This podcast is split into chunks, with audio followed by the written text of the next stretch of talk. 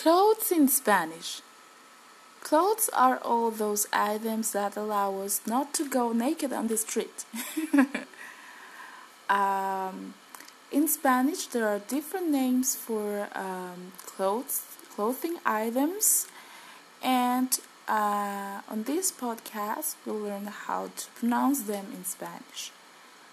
Um, let's start with coat. Coat in Spanish is abrigo. Abrigo. Okay, and uh, let's make a sentence with that. The coat is brown. El abrigo es marrón. El abrigo es marrón. Very good.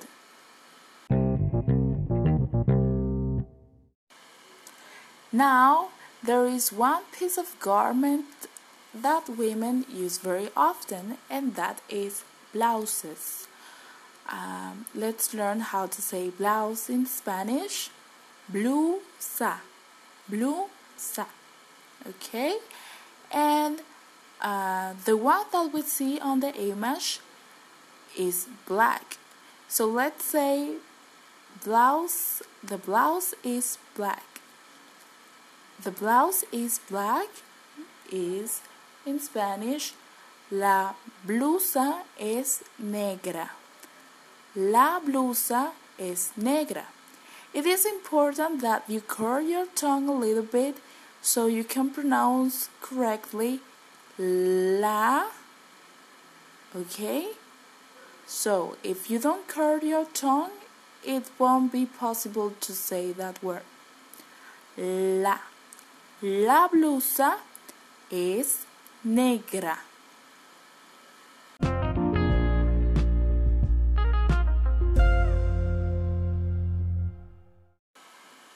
Okay, well done. Muy bien. Very good. Very good. Okay, so let's continue with boots. Boots in Spanish is botas botas.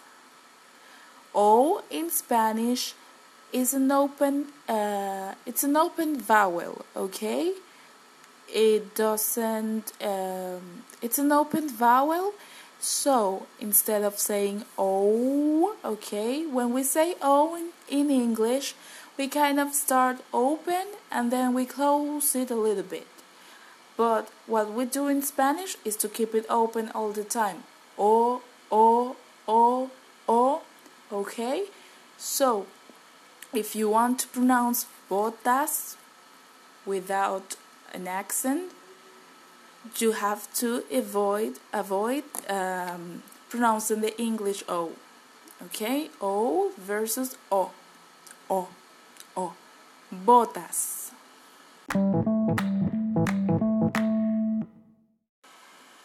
Okay, well done. Muy bien. Very good. Very good. Okay, so let's continue with boots. Boots in Spanish is botas. Botas. O in Spanish is an open uh, it's an open vowel, okay? It doesn't um, it's an open vowel so instead of saying o okay when we say o in, in english we kind of start open and then we close it a little bit. But what we do in spanish is to keep it open all the time. O o o o okay? So if you want to pronounce botas without an accent, you have to avoid avoid um, pronouncing the English O. Okay, O versus O, O, O. Botas.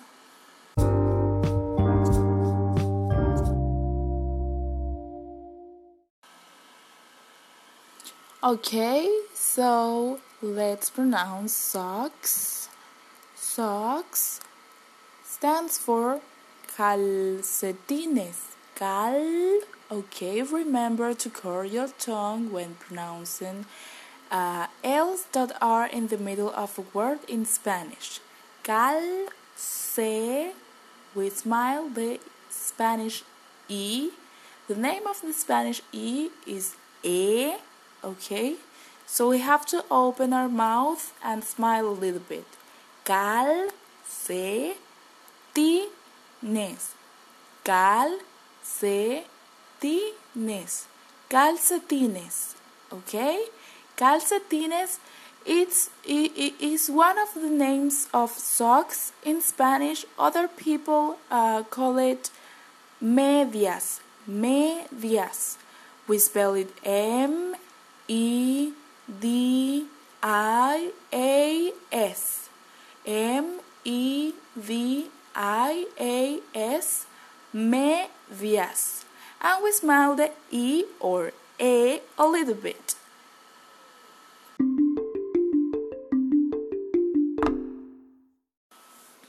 Let's continue with the second row. Okay, so we see a t shirt, and the t shirt is yellow. Um, t shirt in Spanish is camiseta, camiseta. And as it finishes in A, letter A, uh, we say it is female in Spanish. So we could say a sentence uh, like uh, the t-shirt is yellow, la camiseta es amarilla. La camiseta es amarilla. Okay, let's move on with camisa. Camisa. Camisa. Okay, it's a long shirt like the one you can wear under a tuxedo. Uh, let's go with the next one. Cazadora, cazadora. Z in Spanish sounds like an S in Latin America and sounds like TH in thunder um, uh, when speaking Spanish in uh, Spain. Okay, so if you see a Z in, um, in a word, People from Spain will pronounce it as Negri snake. Okay? Cazadora. Cazadora. But people from Latin America will pronounce it as um, uh, as Nes. Cazadora. Cazadora.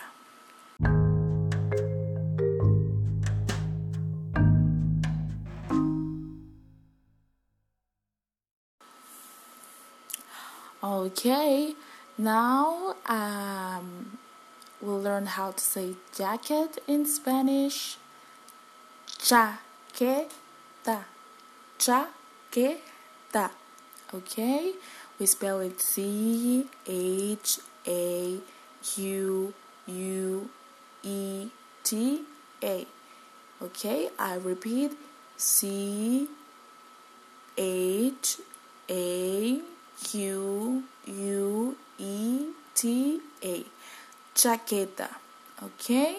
Um, one of its syllables, K, Q, U, E, or in Spanish, Q, U, E, um, uh, uh, sounds like uh, the combination K, E in Spanish, I mean in English, uh, like in Kentucky uh, so Q U E in Spanish sounds K, K all the time, all the time.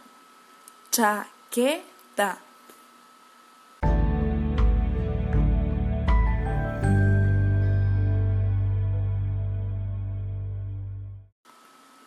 Let's move on with shoes and skirt.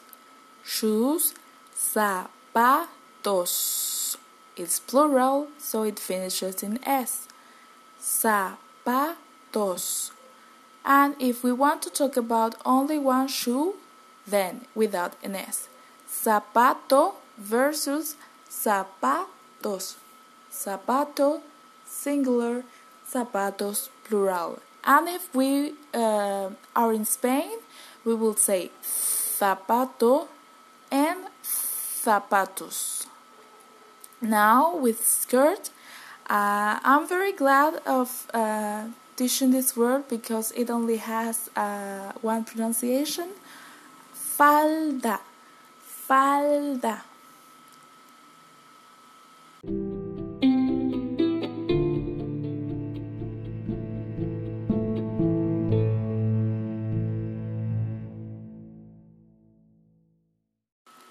Now, the kind of sweater that our grandmas make for us uh, every holiday is called jersey. Jersey, like in New Jersey, and we pronounce it as in English, jersey. Now, shirts, shirts. Some people, uh, let's say, add a Spanish spice to shirts and uh, they say something like shorts with ch and that's not the right way but you might you might hear that. Uh, now the right way is pantalones pantalones cortos which means short pants. Short pants pantalones cortos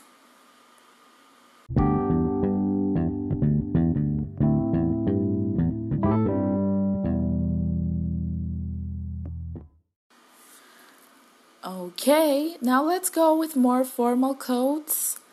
Uh, suit or tuxedo, it's called in Spanish traje, traje. It has a J, and in Spanish, J sounds uh, like uh, an inspired H. Traje, okay? Traje. Dress is Vestido, vestido.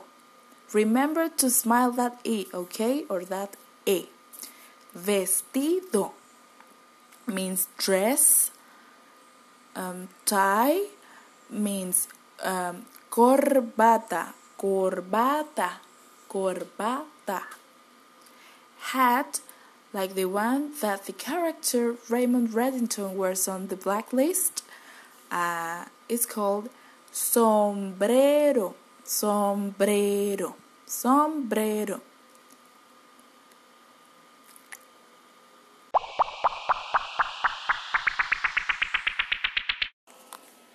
And finally, uh, we say pants, regular pants, uh, trousers, also called also called trousers, pantalones. It's always in plural, okay?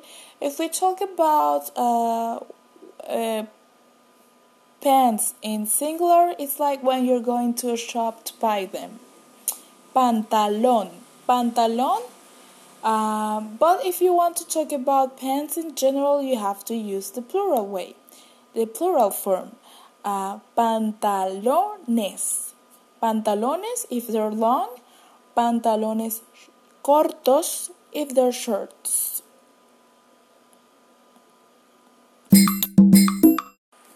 And that's all for today. Thanks for listening. Uh, you heard Miss Farah.